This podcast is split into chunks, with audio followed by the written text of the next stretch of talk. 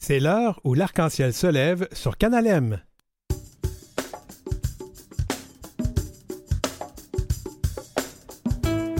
Le premier ministre Trudeau rencontre des associations queer. Qu'en ressort-il? Que penser du résultat des élections québécoises et du nouveau Conseil des ministres? À elle, comme dans Lire, Garçon interlude et Eschatologie. Déclaration de Jordan Tannehill, un ballet théâtral et puis c'est l'Halloween. On se déguise avec les sœurs de la perpétuelle indulgence. L'heure où l'arc-en-ciel se lève, une heure où même déguisé, tout le monde est beau. Ben quoi? Je me complimente pas, personne va le faire.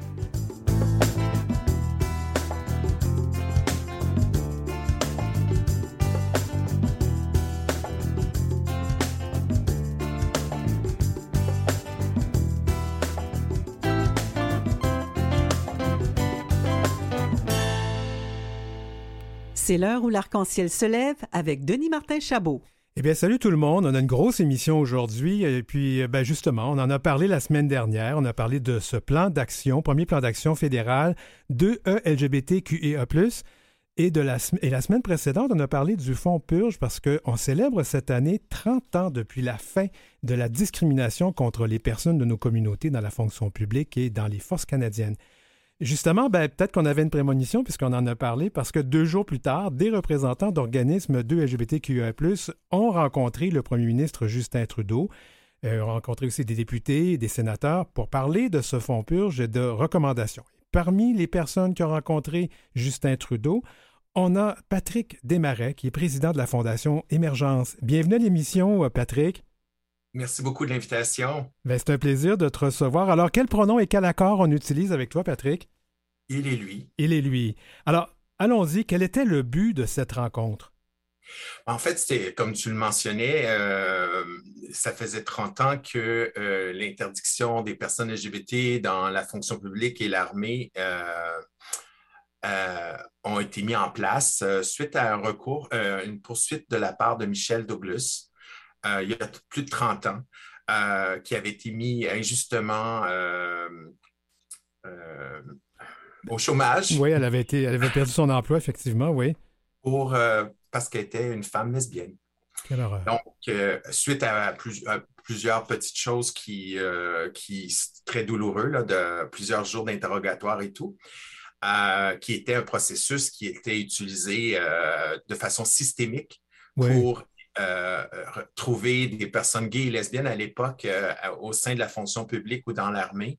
Oui, ben, il y avait même ce qu'on appelait la machine à fruits à l'époque hein, pour euh, déterminer qui était de nos communautés. On en a parlé pas mal avec, avec Martine, Martine Roy, qui, qui, fait, qui, fait, qui elle aussi a perdu son emploi dans les forces parce qu'elle était une personne lesbienne. Mais tout ça pour dire donc que le gouvernement a, donc il y a eu cette, cette poursuite, il y a eu des, des, des excuses, mais il y a eu aussi un un recours collectif. Et là, ça nous a donné ce montant d'argent. Je pense qu'on parle de 145 millions de dollars qui, ont, qui est donc le fonds purge euh, dont on parle aujourd'hui. Tout à fait. Alors, avec, euh, avec Justin Trudeau, là, il s'est passé quoi?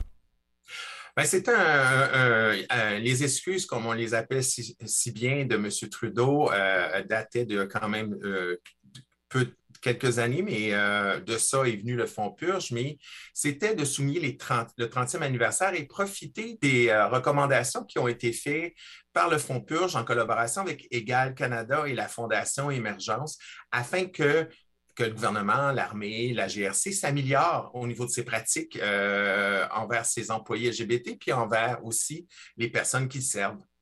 Et ça nous a donné quoi, là? Est-ce qu'on a des engagements précis? Est-ce qu'il y a des choses qui concrètement vont se faire pour nos communautés au niveau fédéral? Je, sais qu'il y a aussi cet autre fonds là, dont on a parlé, le fonds, le plan d'aide de LGBTQIA, qui, qui a été annoncé euh, cet été. Donc, euh, on est à peu près à 245 millions de dollars pour nos communautés. Est-ce qu'il y a des choses concrètes qui vont se faire là, finalement? Mais dans les recommandations qui avaient été faites il y a déjà un an et demi, euh, il y en a quelques-unes qui ont déjà commencé à être mises en place. C'était s'assurer de sensibiliser à nouveau les ministres en place, les députés, les sénateurs de tous les partis confondus, de l'importance de poursuivre euh, ces recommandations-là par exemple, de s'assurer de mettre en place des comités euh, d'employés LGBTQ, au fédéral, c'est deux SLG, 2SLGBTQI plus. Donc, s'assurer que, que, que ça, soit mis en place, que ça soit, qu'il y ait des périodes de sensibilisation, qu'il y ait... des formations, quoi. Oui, parce que c'est important d'éviter de revenir en arrière. Et euh, le but de ces rencontres-là, c'était aussi de, de, voir les nouveaux, parce qu'il y a des nouveaux ministres qui sont en place et tout, euh, s'assurer que de part et d'autre, euh, on encourage que la culture change au, au, sein de l'ensemble de la fonction publique, l'armée la GRC. Bon, Patrick, il nous reste une minute, mais je voudrais qu'on revienne un petit peu sur cette rencontre avec Justin Trudeau. C'est quand même pas fréquent qu'on puisse rencontrer le premier ministre du Canada. Vous m'avez dit que ça, a été aussi une rencontre euh, émouvante. Là, en quelques secondes, pouvez-vous nous décrire ça un peu? Ben, c'est sûr que euh, d'être avec les survivants de la purge qui parlent à nouveau de leur parcours, c'est toujours, ça vient nous rechercher de par nos propres parcours de vie, mais c'est de voir que au-delà des paroles, il y a des actes qui sont au rendez-vous, qu'il y a eu, exemple, comme tu mentionnais si bien, un plan d'action de 100 millions de dollars qui, euh, qui va être mis en place? C'est c'est euh, quelque part inédit et euh, au-delà de beaucoup de, d'autres pays qu'il y a ce genre d'initiative-là de mise en place. Eh bien, merci euh, Patrick Desmarais. C'était Patrick Desmarais, président de la Fondation Émergence. On va parler de politique encore, Patrick. Si tu veux rester avec nous, il n'y a pas de problème. On fait juste une petite courte pause.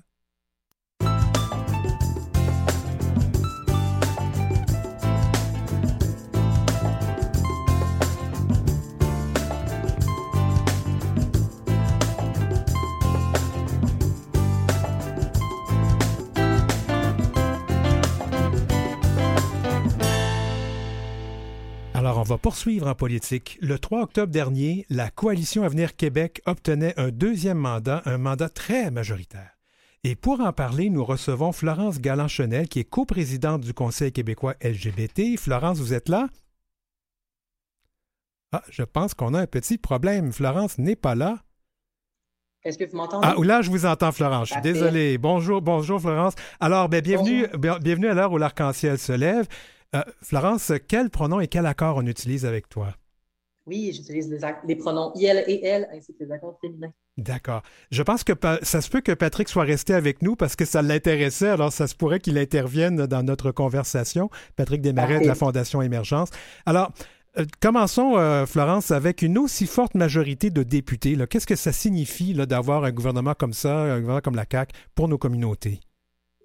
Ben, c'est sûr que ce que ça veut dire, hein, c'est que le gouvernement va être omniprésent dans les quatre prochaines années. Ça veut dire que euh, on se pose des questions là, sur la place que les oppositions vont avoir euh, dans la discussion, dans, dans l'adoption de projets de loi, dans la, définition des budgets. Donc, en fait, on se demande là, si le, la CAQ ne deviendra pas le seul interlocuteur des communautés euh, qui ait un réel impact. Donc, on, on, on espère, en fait, que si le gouvernement a autant de députés, ben, qu'à ce moment-là, il y a des gens qui vont être là au sein du parti au pouvoir qui auront à cœur comme priorité le bien-être des communautés.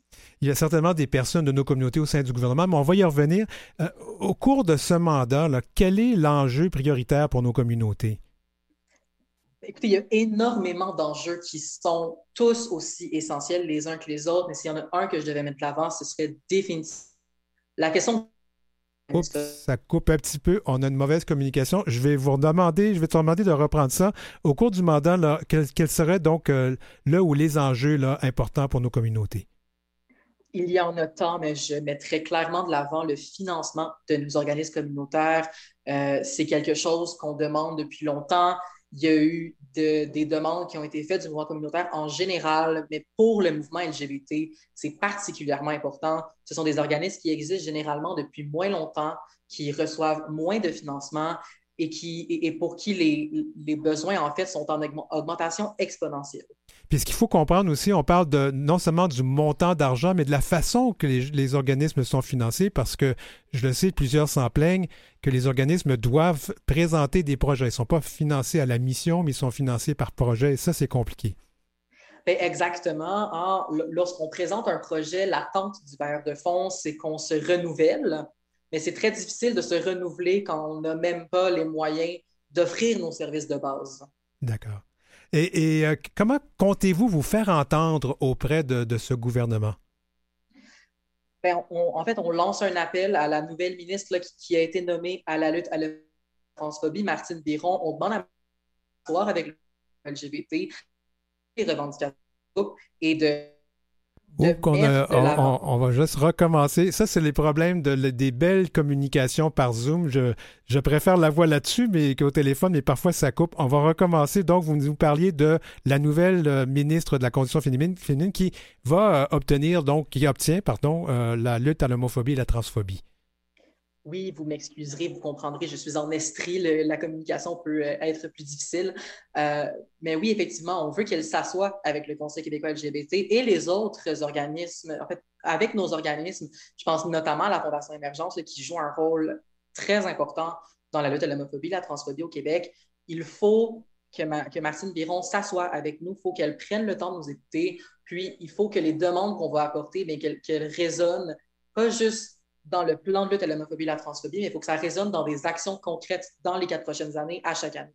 Moi, je peux vous rassurer, j'ai parlé ce matin euh, brièvement avec Martine Biron. Je l'ai invitée à l'émission. Elle me promet qu'elle va être ici, mais pas tout de suite parce qu'elle veut prendre connaissance des dossiers et avoir des réponses avec un peu plus de substance lorsqu'on fera des entrevues avec elle. Alors, je veux vous rassurer qu'elle sera à cette émission, promis. On, va, on compte l'inviter euh, au mois de janvier, lorsqu'elle aura eu le temps de, de, faire le point avec tous nos, nos dossiers. Je ne sais pas si euh, Patrick est resté euh, en ligne avec nous. Est-ce qu'on le voit? Oui. oui. Patrick, je juste on, t'a interpellé un peu la Fondation Émergence aussi. Vous avez un rôle à jouer là-dedans, là, dans, vos, dans les relations avec le gouvernement provincial je pense qu'on euh, doit travailler en équipe et euh, effectivement euh, avoir une voix solidaire pour effectivement la mission, la mission, la mission, c'est c'est tellement important de ne pas travailler juste à des programmes.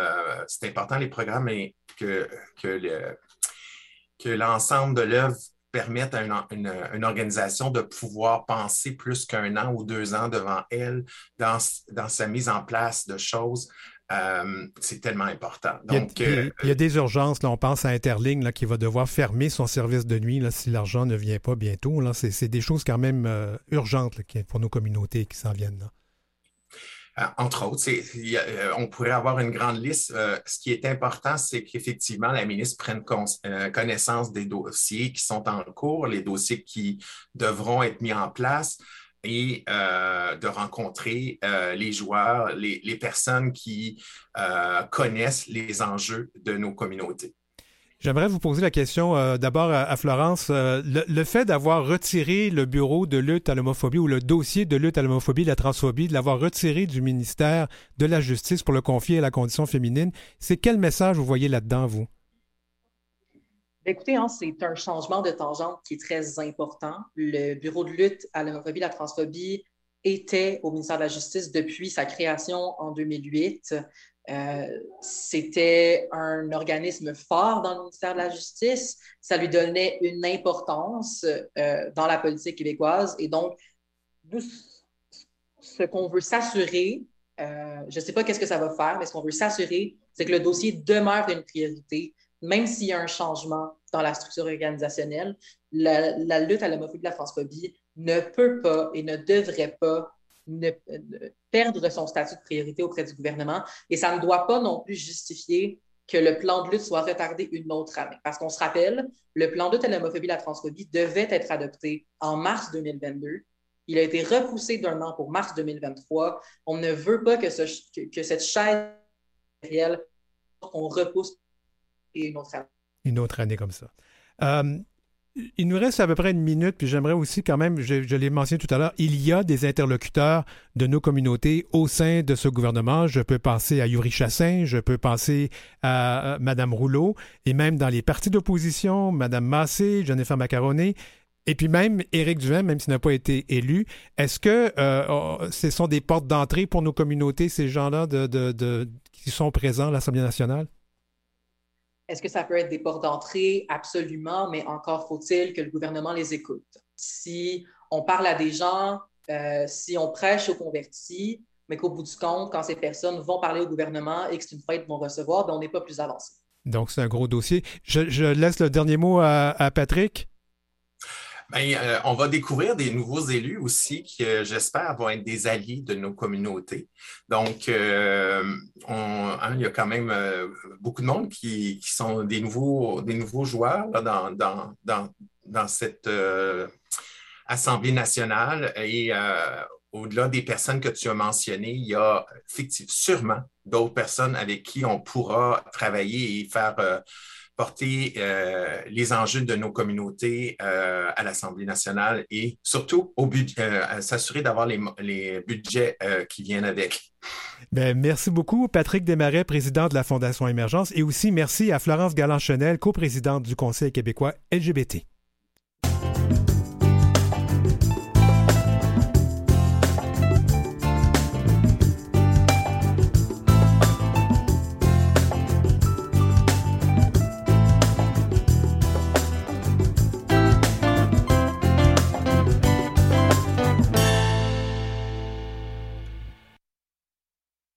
C'est l'heure où l'arc-en-ciel se lève avec Denis Martin Chabot. C'est l'Halloween. C'est la fête des bonbons, puis c'est la fête des costumes. L'Halloween, ça revêt toute une importance dans nos communautés. On n'a qu'à penser à ces personnes qui s'identifiaient comme femmes ou hommes dans le passé, mais ça ne correspondait pas avec leur sexe assigné à la naissance. Et c'était parfois pour eux ben, le moment de l'année où ils ou elles pouvaient sortir telles qu'elles étaient dans le monde. Le costume leur permettait de sortir de leur coquille. Elles se sentaient, ne serait-ce qu'un soir, libres et capables d'affronter le monde. pour moi, l'Halloween, je trouvais que c'était important d'en parler d'une façon intelligente euh, cette année, hein, euh, après la pandémie. Alors, on a pensé vous proposer deux personnes qui se costument pas juste pour l'Halloween, mais très souvent, car leur costume leur permet de sortir de leur coquille aussi et de faire, dans leur cas, du bien dans nos communautés. Nous avons donc deux invités, deux sœurs de la perpétuelle indulgence, Sœur Mistra, la belle Fégor, gardienne des anges chanteurs, protectrice des pieux, de la tentation et des repentis, dite la mystique, et en civil, Nicolas Joanne Leport, le textier. Salut, Salut. Martin, ça va? ça va bien, bien T'as réussi à le dire, c'est le seul trait. Et sans partir à rire, hein, c'est quand même pas mal. Alors, avec toi, on utilise quel pronom et quels accords? Ce sera, bah, si c'est en sœur, elle. Ah, ah, si c'est en sœur, c'est elle. si, c'est le garçon à qui tu parles, ce sera il et lui. Parfait, on va s'habituer. Et l'autre invité s'appelle Sœur Simone graines. Ok, faut pas que je rie.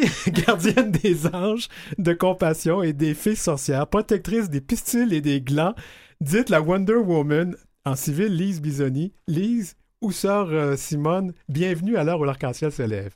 Merci, bonjour, ça va bien? Ça va très bien. On utilise. Euh, il faut se rapprocher du micro. Elle. Elle, d'accord. Ben, ça se peut que je, vais prendre elle pour les deux, ça va être moins compliqué. C'est plus simple. Ouais, ouais.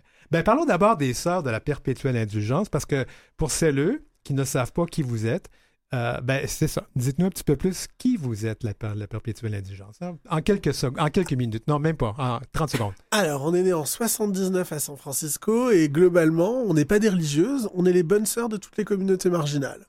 On s'est autoproclamé euh, au service de toutes les communautés marginales dans la lutte contre la honte, dans la promulgation de la joie, et puis dans la lutte contre le sida, dans l'accueil des plus, pauvres dans nos communautés, de ceux qui sont les plus laissés pour compte. Et donc les sœurs existent euh, donc maintenant depuis plus de 40 ans sur euh, trois continents, Australie, Europe, Amérique du Nord et Amérique du Sud. Et on est à peu près 1800 sœurs, garçons, filles, autres, bi, trans, euh, gay, euh, queer, à revêtir ce voile de la dérision pour de l'action politique, de la performance artistique et puis du travail communautaire. Wow, la réponse est là. Oui. Sœur Simone, oui. décrivez-nous de quoi, comment vous, de quoi vous avez l'air quand vous êtes en sœur. Alors, nous avons des habits de travail. Chaque sœur est associée donc à un nom euh, qui illustre un peu euh, son travail, son œuvre, euh, les causes qui lui tiennent à cœur. Elle a un style. vous allez avoir des sœurs habillées en jupe, des sœurs habillées en pantalon. des sœurs à barbe. Des sœurs à barbe, des sœurs sans barbe, des sœurs avec différents maquillages. Mhm. Et nous avons des cornettes. c'est la cornette qui fait la sœur. Mais je, pense que ah, ça, c'est le choix du couvent de Montréal parce que ailleurs dans le monde, c'est des, habits parfois différents, hein, c'est ça? Ouais, à peu près toutes les sœurs ont des, types de cornettes différentes. Nos sœurs de San Francisco euh, ont des espèces de de, de Wonderbra rembourrés avec leur voile par-dessus. les sœurs du couvent de Paris ont des, des cornettes inspirées des sœurs de Saint-Vincent de Paul. Euh, donc euh, chacune, a, chaque couvent et chaque tradition dans chaque pays a trouvé une forme. Euh, mais le plus souvent, on a une cornette. Et ce voile noir qui est le symbole d'une sœur élevée, une sœur finie, mhm. parce que tu as des étapes, tu rentres comme postulant, tu continues comme novice, et puis quand tu es prête, euh, tu prononces tes vœux au service de nos communautés, tu deviens une sœur élevée de la perpétuelle indulgence, tu reçois ton voile noir. Et puis vous avez la cornette un peu à la sœur volante, là. pour ceux qui se rappellent de l'émission, là, je vais vraiment, je suis en train de me dater ici, là, parce qu'il y a une gang qui connaissent pas ça. Non, mais il y en a qui connaissent Whoopi Goldberg. Oui, tout à fait. Tout à fait. Alors, pourquoi vous vous costumez? Ah, grande question. on porte un maquillage oui, tout d'abord. C'est vrai, tout d'abord. Sur une base blanche. Hein, super important, qui est euh, un peu notre masque. Euh, qui, alors, on a deux traditions. Euh, un masque qui est un peu, un maquillage qui est un peu inspiré du mariage des, des drag queens. certaines sœurs se teignent la barbe, d'autres non et d'autres maquillages qui sont plus euh, je dirais pas asymétriques dans mon cas parce que mes deux sourcils sont pas jumeaux, ils sont juste frères. Et puis, sinon, on peut sortir sans maquillage. on appelle ça sortir en mish face, du nom de notre grand arrière-arrière-grand-mère, Missionary Position. Mm-hmm. fondatrice, La position du missionnaire, oui, d'accord. Voilà. Ouais. Ben, mais qu'est-ce que ça change? Ça attire l'attention. Oui. Ça attire l'attention. On fait souvent appel à nous pour euh, attirer le regard, euh, attirer les journalistes, je dirais. On en a eu l'expérience euh, à la nuit des sans-abri la semaine dernière. les journalistes repéraient la cornette au loin et venaient. Et puis, ben, en fait, ce qu'on faisait, c'est que nous, on passait la parole aux personnes qui étaient, notamment les, les, amis de, de, la revue L'Injecteur. Donc ça permet d'attirer l'attention, ça permet de, de, créer un contact avec les gens. Hein. Notre auditoire, c'est le trottoir, c'est vraiment les gens qui sont dans la rue. Et de créer un petit lien, de faire sourire, euh, de faire plaisir. Euh, C'était une blague au départ. Au départ oui, c'est vrai. Nos premières sœurs étaient des artistes, des comédiens, des activistes, et qui avaient ces robes de bonnes sœurs parce qu'ils avaient joué la mélodie du bonheur en Iowa. Et euh, un, jour, un dimanche de Pâques, parce qu'ils trouvaient que les gays, parce qu'on est aussi une interpellation pour notre propre communauté, hein, sur sa misogynie, euh, sur parfois le fait qu'on se prenne un peu trop au sérieux. C'est l'époque des clones, hein, tout le monde ressemble à Magnum, veut des muscles, veut avoir l'air viril. Et là, tu as ces garçons euh, à barbe longue, un peu hippie, qui, débarquent avec ces costumes de bonne sœur, des mitraillettes à eau, des cigares dans les bars de Castro, et qui disent on va vous pardonner vos péchés, on va vous... Et, c'était aussi une façon d'interroger de, sur euh, bah, qu'est-ce qu'un garçon avec une robe? Euh, Qu'est-ce que c'est que le travestissement pour une femme? Se mhm. travestir en sœur quand tu es, une femme Donc tout ça, c'est au service de... Ça permet à nous de nous exprimer et de nous faire plaisir, parce qu'on est aussi là pour se faire plaisir, on n'est pas des mhm. saintes. Oui, non, mais puis, puis, ça permet à l'autre. Il y a toute une œuvre d'art. Moi, j'ai vu vos maquillages, c'est toute une œuvre d'art. C'est quand même euh, du travail, c'est beau. Mais puis en même temps, ce que j'aimerais savoir là-dedans, c'est est-ce que le costume fait quelque chose de différent? Est-ce que Nicolas, lorsqu'il est Mistra, il est différent ou elle est différente quand elle est Mistra? Sais, on dit euh, le, l'habit fait pas le moine, mais il y participe. c'est un peu ça aussi pour les sœurs. C'est-à-dire que ça fait pas la sœur, mais c'est un moyen extrêmement important pour nous et pour les gens qui sont en face de nous. Ça les attire, ils viennent vous voir aussi. Ça les attire et puis ça leur rappelle des choses. C'est-à-dire que euh, c'est il rencontre une sœur, mais il y a 20 ans, euh, c'était peut-être une autre sœur. Et c'était peut-être à San Francisco, c'était peut-être à New York, c'était peut-être à Paris, c'était dans un bordel, c'était n'importe où. Et quand il repère euh, au loin, dans une rue d'un village quelconque ou d'une communauté LGBT une cornette, eh ben, c'est le lien dans l'histoire de la communauté. C'est ça aussi qu'on représente, c'est une continuité dans notre histoire. Et ça vous coûte combien tout ça par, année, là, parce que c'est quand même des costumes, c'est parfois assez extravagant, là. Euh, pour les costumes, je ne sais pas, puisque c'est un cadeau euh, qui est fait par euh, la, marraine des habits, ici présente. pour le maquillage, franchement, j'ai jamais fait le calcul.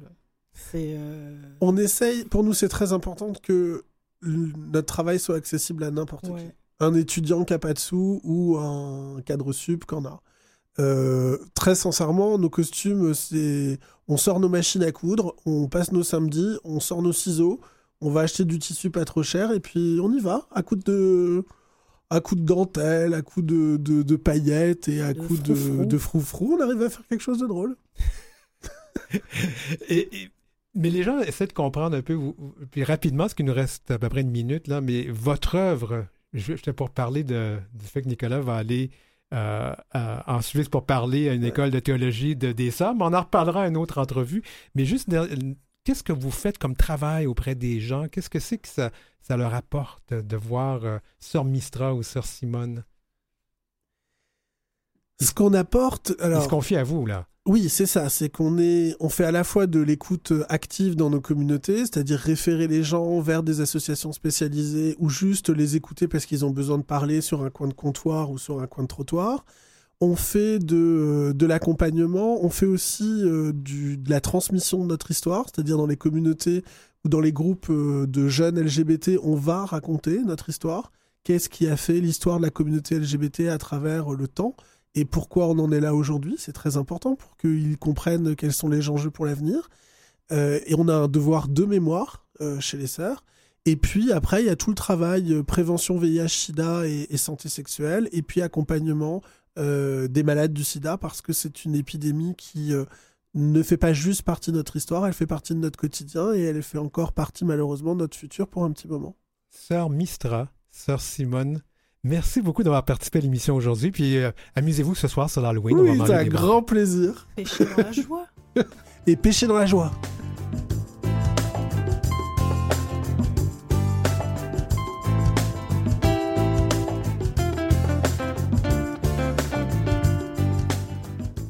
Vous avez des commentaires ou des suggestions de sujets ou d'entrevues pour Denis Martin? Contactez-le à heurciel.outlook.com. C'est heurciel en un seul mot et en minuscule, outlook.com.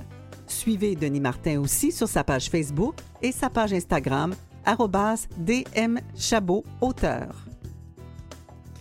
Dans la deuxième demi-heure qui s'en vient, on va parler de la pièce de théâtre ou d'un ballet théâtral parce que c'est pas tout à fait. euh, c'est un style assez différent. On parle donc de Déclaration, une pièce de théâtre de Jordan Tannehill qui est adaptée et présentée au Théâtre Prospero et la chronique Elle comme dans Lire, notre chronique littéraire. Puis moi, ben, je me déguise en courant d'air le temps de la pause.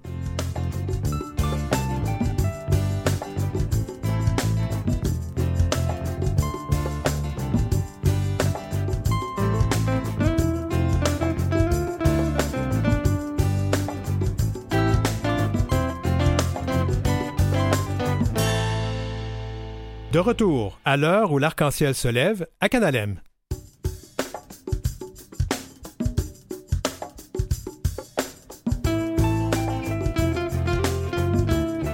Dans cette deuxième demi-heure, on va parler théâtre. J'aime beaucoup le théâtre en passant et de la pièce Déclaration de Jordan Tannehill. Euh, je pense qu'on pourrait dire un petit génie de la littérature au Canada anglais qu'on connaît pas beaucoup, mais qu'on va apprendre à connaître dans cette entrevue avec un des comédiens de la pièce Déclaration. Il s'appelle Vlad Alexis. Et dans notre chronique Elle comme dans Lire, deux livres euh, qui sont hyper intéressants. Puis pour une raison ou pour une autre, je ne l'ai pas sur ma feuille. Alors, vous allez attendre. Je vais vous le dire quand ça sera le temps.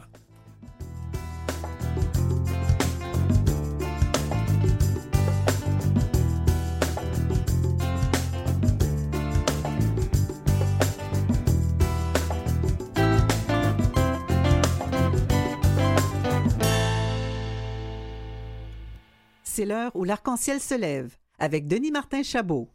Originaire d'Ottawa, Jordan Tannehill est peu, connu au Québec, mais il est véritablement un petit génie littéraire du Canada anglais, du Canada anglais queer.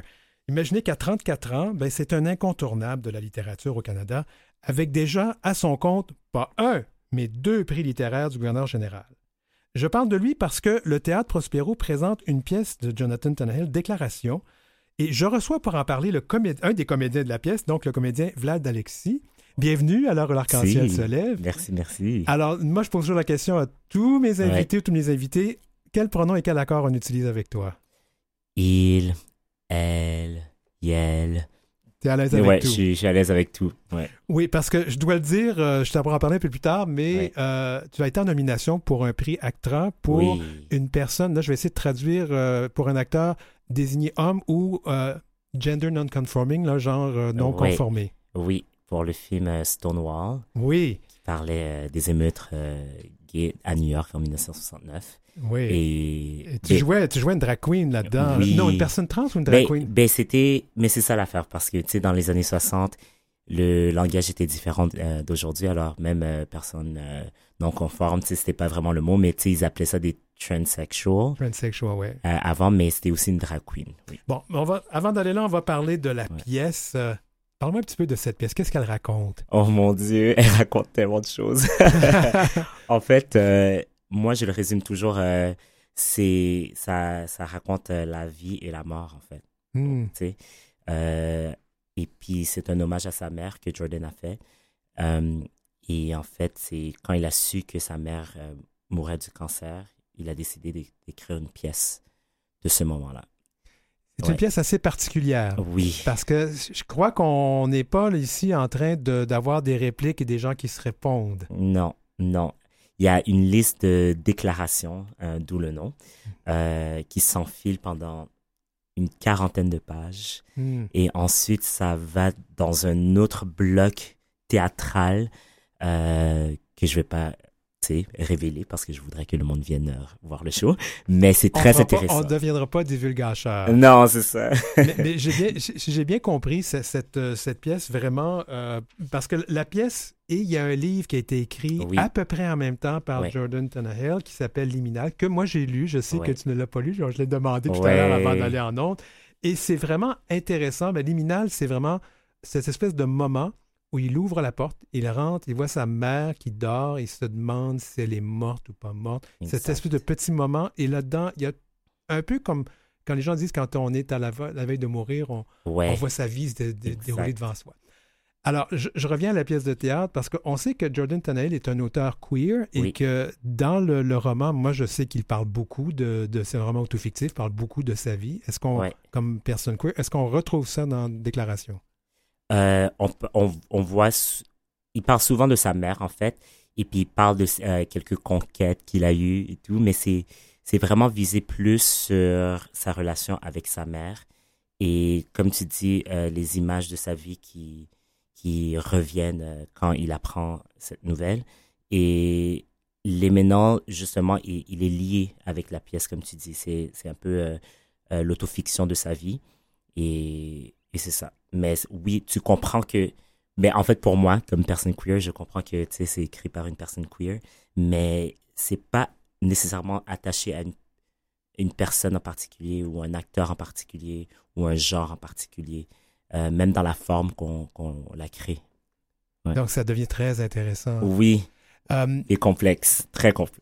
je lisais que, semble-t-il, que dans les, les didascalies de, de, au début de la pièce, Oui, euh, Jordan Tannehill, qui avait monté la pièce la première fois lui-même, oui, avait recommandé de ne pas apprendre le texte. oui. Est-ce que toi, tu as appris ton texte? Non. Personne n'a appris leur texte et, et ça fait partie justement du show. Euh, c'est un mandat du show qu'on n'apprenne pas notre texte, mais il est, il est présent pour nous. Il est là, dans la pièce, il est dans, dans la salle de théâtre pour nous. Donc, avec des télésouffleurs, comme il le suggérait, ou c'est autre chose dans Ouais, votre cas? Ouais. c'est- exactement ça. Et en fait, ce qui est très intéressant de ce show, c'est que ça change. Ça change de soir en soir. Euh, on a la forme du spectacle et tout est en mouvement dans le spectacle. Donc, tu es en train de me dire que je pourrais voir la pièce. Moi, j'ai des billets pour mercredi. Je peux l'avoir Ouais. mercredi. Je retourne la semaine prochaine. Ça risque de ne pas être tout à fait le même spectacle. Exactement. C'est pas un Exactement. peu euh, déconcertant pour l'acteur? Oh my god, j'ai, je pense que c'est la pièce qui m'a rend- qui m'a donné le plus d'anxiété dans la vie, mais c'est aussi le plus beau défi que qu'on m'a donné dans, dans, dans, dans mon métier en fait, parce que de d'avoir une pièce déjà écrite par Jordan Tannehill et de mettre ça sur nos pieds et de le travailler et se poser plein de questions qui vont pas être répondues nécessairement, mais qui nous poussent justement à chercher au plus profond de soi-même euh, une réponse, Hmm. c'est un cadeau. Donc, c'est tout un travail, toute une démarche artistique de la part de, de, du comédien ou de l'acteur comme toi. Oui, et puis aussi le, le, travail de, euh, en chorale qu'on est en train de créer parce qu'il y a aussi quatre autres acteurs avec moi. Et puis, euh, on travaille tous ensemble. Et puis, c'est un travail d'écoute Mhm. euh, parce qu'il y a beaucoup d'improvisation aussi là-dedans. Euh, c'est très intéressant comme, comme pièce. C'est beaucoup de mouvements aussi, de, de gestes corporels. Et, et comme tu dis, tu sais, au début de, de, de la pièce, il y a des didascalies qui, qui expriment ses vœux, mais on peut aussi s'en débarrasser et créer de, nouveaux, Ah de nouvelles règles. Il y a des, il y a Ouais. des metteurs en scène qui euh, enlèvent complètement, vont radier les Ouais. didascalies. Didascalies, pour les gens qui ne savent pas, je viens de me rendre compte qu'on est à la radio, puis on a un petit peu un langage qui est un peu euh, technique. Oui. Au théâtre, c'est des instructions que euh, l'auteur, de, le dramaturge ou la dramaturge va mettre dans le texte, des indications. Et plus souvent qu'autrement, ben, les, les metteurs en scène ou les metteurs en scène ne sont pas obliga- obligés Oui. de le faire. Mais Jordan aussi nous, nous a dit que en fait, on peut les jeter à la fenêtre, les didascalies, et s'en créer des nou- nouvelles. Ouais, alors, Wow. Ouais. Donc, euh, ben, j'ai bien hâte de voir ça. Euh, on parlait donc de mouvement. oui. J'étais pour demander est-ce que tu es danseur, mais j'ai bien vu en lisant euh, ton CV que tu l'es. T'as- Tu fais de la danse. Oui, j'ai fait de la danse. ben là, ça fait à peu près 23 ans. J'ai fait un peu de tout. Euh, là, je me concentre beaucoup plus sur le jeu. Mhm. Euh, mais j'ai la chance de travailler avec Mélanie Demers, Oui. qui est une chorégraphe incroyable. Et puis, c'est sa première mise en scène d'une pièce théâtrale. Et c'est la troisième fois que je travaille avec elle. Et puis, encore, elle me met au défi de, de, de comprendre mon corps, de retrouver le, le centre de mon corps. Et puis, c'est du langage que je comprends, mais des fois, ça me met sur mes pieds ou sur la pointe de mes pieds. Et c'est le fun d'avoir quelqu'un avec cet œil. Tu es quand même une personne jeune, Oui. mais euh, on t'a vu dans plusieurs, euh, je l'ai dit tout à l'heure, dans Stonewall. Tu Ouais. vas, on n'a pas vu le film encore, mais tu joues dans Drag. Oui, Euh, Le film n'est pas sorti encore, mais ça s'en vient. oui, de Sophie Dupuis. Ouais, comment Ouais. c'était ça? C'était incroyable. En fait, c'est le rêve de, de toute personne queer de se faire déguiser, puis euh, maquiller et mettre des perruques et des talons hauts et puis performer en avant d'un public. Mais euh, au centre de l'histoire, c'est une histoire d'amour et, et Sophie, c'est, ma sœur. On est devenus très, très, très, très proches. Je la textais justement tout à l'heure, là, juste On les a d'écouter l'émission, c'est ça? ouais, c'est ça. c'est bien gentil. Euh, Vlad, euh, on, t'a vu aussi dans. Tu joues en anglais aussi. Oui. Euh, et on l'a nommé tout à l'heure, euh, tu as été en nomination pour un prix Oui. quand même euh, important. Oui. Euh, ben, j'ai été nominé pour Stonewall au Actor Montreal Award et puis tout récemment pour le même prix mais pour un autre rôle dans un film qui s'appelle Lune de, et puis c'était Actor Toronto Award. Ouais. Wow. Alors les deux. On va se croiser les, les doigts quand même. Hein? Ben oui, ben j'ai pas gagné. C'est Ah. pour non non c'est. Ah, je pensais Non. que je pensais juste nominé mais mais regarde le futur euh, nous dira. Oui, pour ceux qui. qui euh, parce que moi, je, je, je t'ai vu à la télévision, les gens ne se Mhm. rappellent peut-être pas, mais tu as joué dans Aller Simple. Oui. Je me rappelle de t'avoir vu là.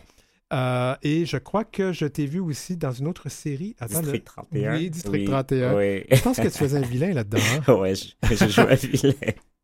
je pense que ma famille était genre traumatisée que, en fait, c'était moi le vilain dans, dans l'histoire. Ben, ça arrive. Ouais, non, mais c'est ça, c'est toujours euh, les, les personnes euh, les plus les plus gentilles qui sont des fois. Oui, mais écoute, euh, ça serait un autre débat, Ouais, mais, c'est sûr que de, de- des rôles pour des jeunes comédiens, quand on, on- on les prend, on est content de les Ah faire. oui, c'est le fun. Mais moi, j'aime ça jouer les vilains. Ouais. C'est, tellement loin de ma personne et c'est finalement, tu as la chance de jouer quelqu'un qui est qui a des, des, des valeurs différentes, des valeurs différentes et puis tu dois les justifier en tant qu'acteur. C'est ça qui est intéressant. Ben, revenons donc à la pièce Déclaration, parce Oui. que tu es la personne qu'on voit sur le, le, le, Ouais, poster. hein, c'est quelque chose, hein? C'est, c'est malade, en fait. c'est, c'est, c'est un peu bizarre de, de, de me voir euh, à travers la ville. Et puis, des fois, je, je suis comme, hey, je suis vraiment dans cette pièce-là avec, euh, avec euh, le théâtre Prospero, tu sais. Mais je ne suis pas l'acteur principal. C'est vraiment un travail d'équipe, Oui. un travail de chorale. on a tous notre moment important dans le show. Alors, oui. Ben, merci beaucoup. C'était donc Vlad Alexis qui nous parlait de la pièce Déclaration qui va jouer cette semaine et la semaine prochaine au Théâtre Prospero. Et pour vous procurer des billets, théâtreprospero.com. Et on s'en va en musique avec Oshi et même après, je l'aimerais.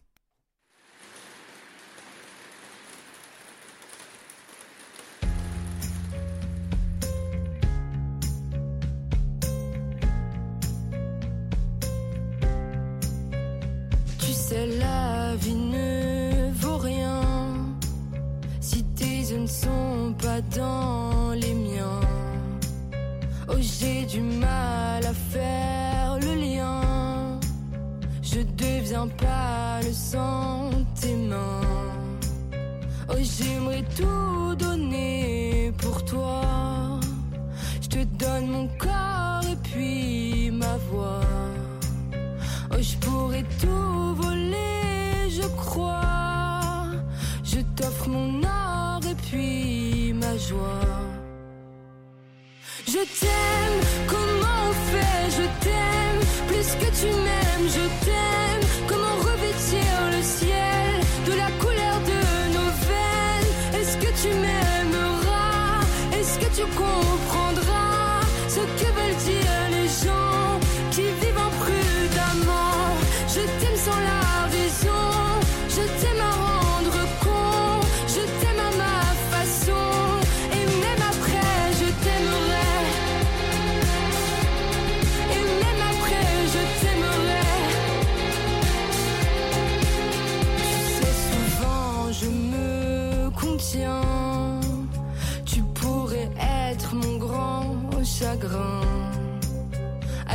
chaque plaie, j'aurai le médecin. Je t'offrirai mes deux reins. Oh, je pourrais tout brûler pour toi. Pour qu'enfin il ne reste que moi. Oh, je pourrais même casser ma croix. De toute façon, je ne crois qu'en toi. Je t'aime, je t'aime. Comment revêtir le ciel de la couleur de nos veines Est-ce que tu m'aimeras? Est-ce que tu comprendras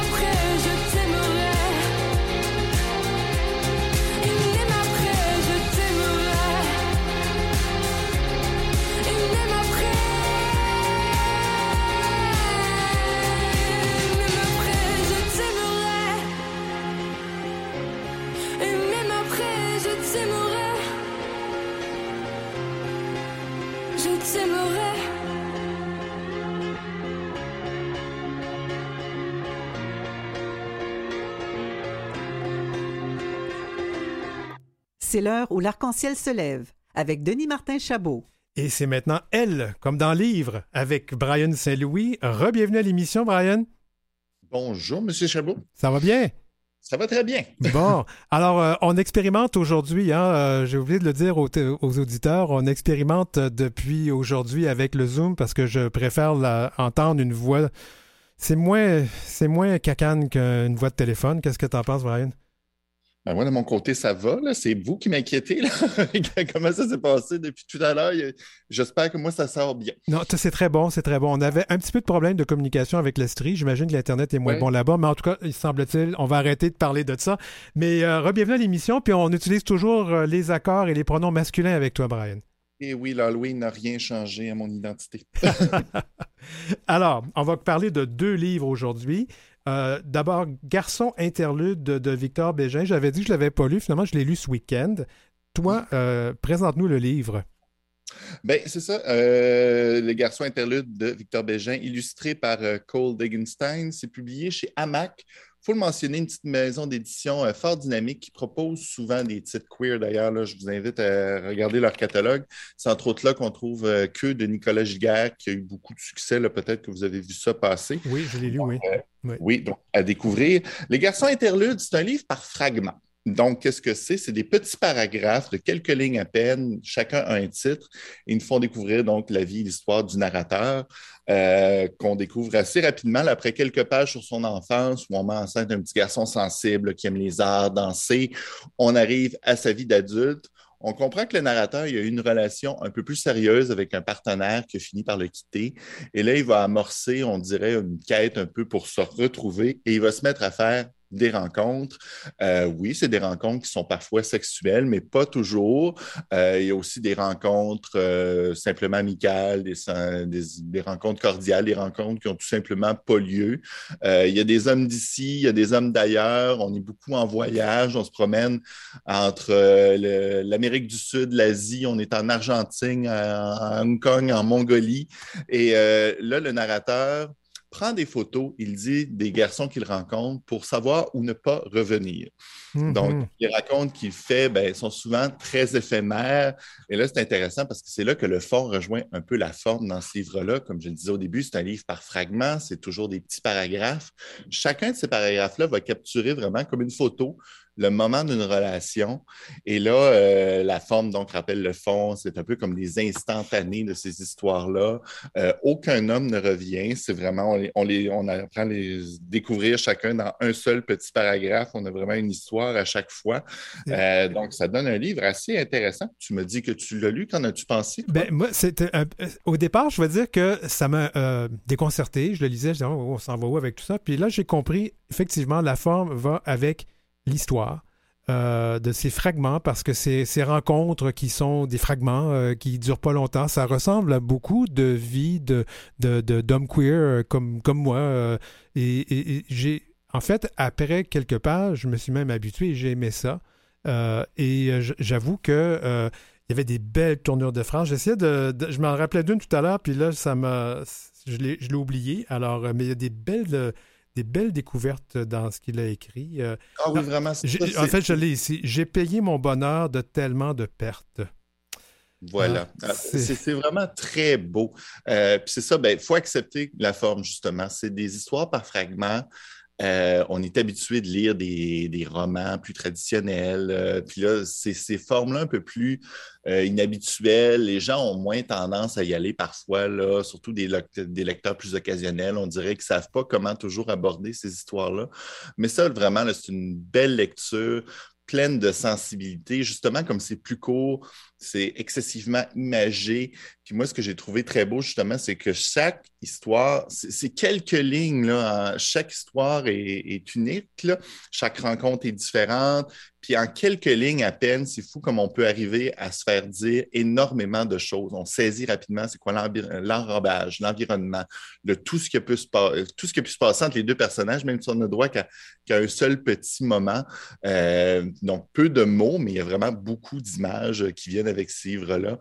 Donc, quelque chose vraiment de touchant, c'est ça. Tu as mentionné des belles lignes fort poétiques. C'est très bien écrit. Comme je le disais, chaque histoire est, unique. Ça fait vraiment partie d'un parcours que le narrateur euh, vit. Il y a un peu un petit rythme fou là, au travers de toutes ces rencontres-là. La magie opère pas toujours. Mais euh, c'est ça un peu le monde du dating. C'est ça. Puis quelles sont les, intentions? On cherche le grand amour, mais en même temps, on ne le cherche pas. Le narrateur, justement, lui, rencontre ces gens-là. Il ne juge pas parce que lui-même sait plus vraiment qu'est-ce qu'il veut au juste. Des fois, c'est lui qui voudrait plus, d'autres fois, c'est lui qui veut pas se rendre plus loin. Des fois, les deux s'entendent pour se dire que ça n'ira pas plus loin. Euh, il y a des questionnements dans les histoires. On, parle aussi parfois de thématiques plus, euh, plus complexes tout ça toujours en très peu de lignes. Le respect entre les hommes, le consentement, la façon dont on séduit, mais aussi, c'est ça, des moments de tendresse, de douceur, de compréhension.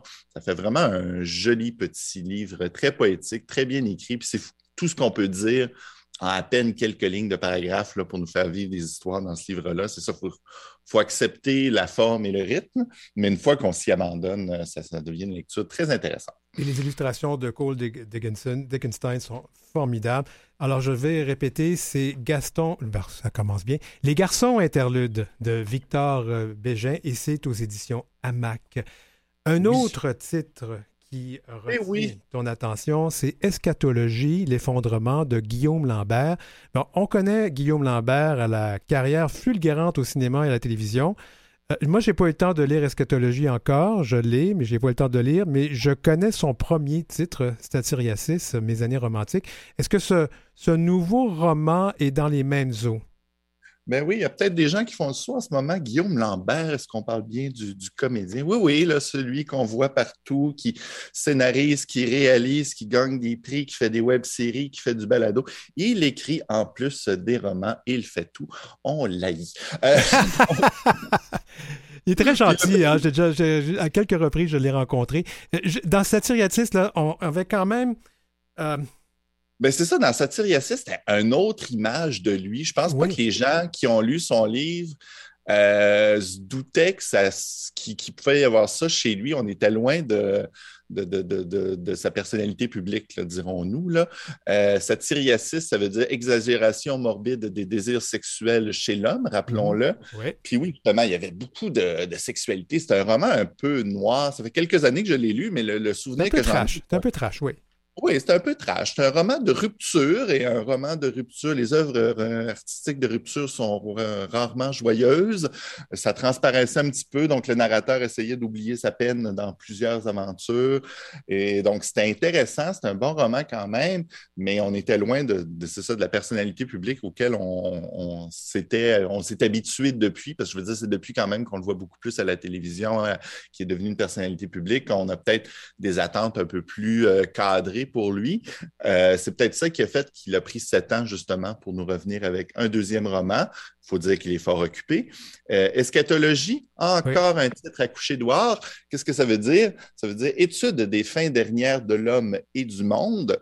Euh, une fin du monde et de l'homme, on en a connu une récemment, justement. C'est cette fameuse pandémie que nous n'arrivons pas à oublier. Euh, Guillaume Lambert qui a utilisé peut-être euh, la pandémie justement comme tremplin pour son livre. Qu'est-ce que ça raconte? Euh, c'est l'histoire d'un homme d'affaires. Donc, c'est un jeune mi-trentaine, gay, qui travaille dans la business. Il se promène partout sur la planète. Il est toujours en voyage. Il revient à Montréal, il repart. Il est toujours en deux destinations, en deux réunions de travail. Il a besoin de se faire plaisir. Il s'amuse, il rencontre des hommes euh, il pense toujours à son ex, qui est un Brésilien qui l'a complètement rendu fou. C'est peut-être un personnage du premier roman, justement. Mais là, euh, on sent, la mi-trentaine, il sent vieillir un petit peu. Des fois, il y a des petites questions existentielles en background qui surgissent pour lui. Lorsque, bang, la pandémie arrive, donc, c'est fini les voyages, c'est fini les aventures, c'est fini le travail aussi. À un moment donné, il va perdre son emploi parce que la compagnie pour laquelle il travaille n'aura plus de besoin.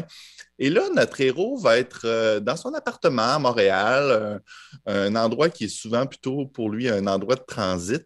Là, va devenir le lieu où il passe tout son temps. Et là, il va sombrer un petit peu dans la. Sa, on sent sa santé mentale se fragiliser. Euh, il va sombrer un petit peu. Il va se mettre à se poser de grandes questions sur sa vie, tout en vivant des événements qu'on a tous vécus là, pendant la pandémie, justement. mais c'est raconté. puis là, c'est là que ça va être un peu plus raccord avec l'image publique qu'on a maintenant de Guillaume Lambert. C'est raconté avec beaucoup plus d'humour. Euh, c'est un ton aigre-doux. On, est un petit peu plus dans, dans, le sarcasme. Et euh, voilà, donc ça donne un roman où le personnage se pose beaucoup de questions, mais ça devient, la pandémie devient secondaire. C'est plutôt un roman là, où on se questionne sur les relations humaines, qu'est-ce qu'on veut, l'ambition. Euh, là, je dois, je dois vraiment t'accélérer. En 30 secondes, est-ce que c'est un roman que tu as aimé? Qu'est-ce que tu en penses? Ah, moi, j'ai beaucoup aimé, honnêtement. Il y a des moments qui m'ont beaucoup fait rire. Il y a une joke sur Marie Kondo que j'ai ri tout seul euh, cinq minutes dans mon salon. C'était terriblement très drôle. Puis on le connaît, ce personnage-là, ce gay un peu misanthrope qui est au-dessus de ses affaires, qui a beaucoup d'aventures, puis qui s'imagine qu'il n'a pas besoin de personne et qui a trouvé ça dur, la pandémie, d'être un peu tout seul dans ses affaires. Donc, euh, et ça nous fait réfléchir sur la solitude, nos relations, qu'est-ce qu'on veut. C'est de l'humour, c'est écrit avec plus de légèreté. On, on, on a de la misère à oublier Guillaume Lambert et on l'imagine un peu dans le rôle de ce narrateur-là, mais il y a quand même des grandes questions existentielles dans ce livre-là. Ça nous fait réfléchir derrière l'humour, encore une fois. Il écrit bien, et comme je le disais tantôt, on l'haït parce qu'il a tous les talents. Voilà. Ben, voilà. Donc, euh, c'est Eschatologie aux éditions Le Méac de Guillaume Lambert. C'était Brian Saint-Louis et la chronique Elle comme dans lire.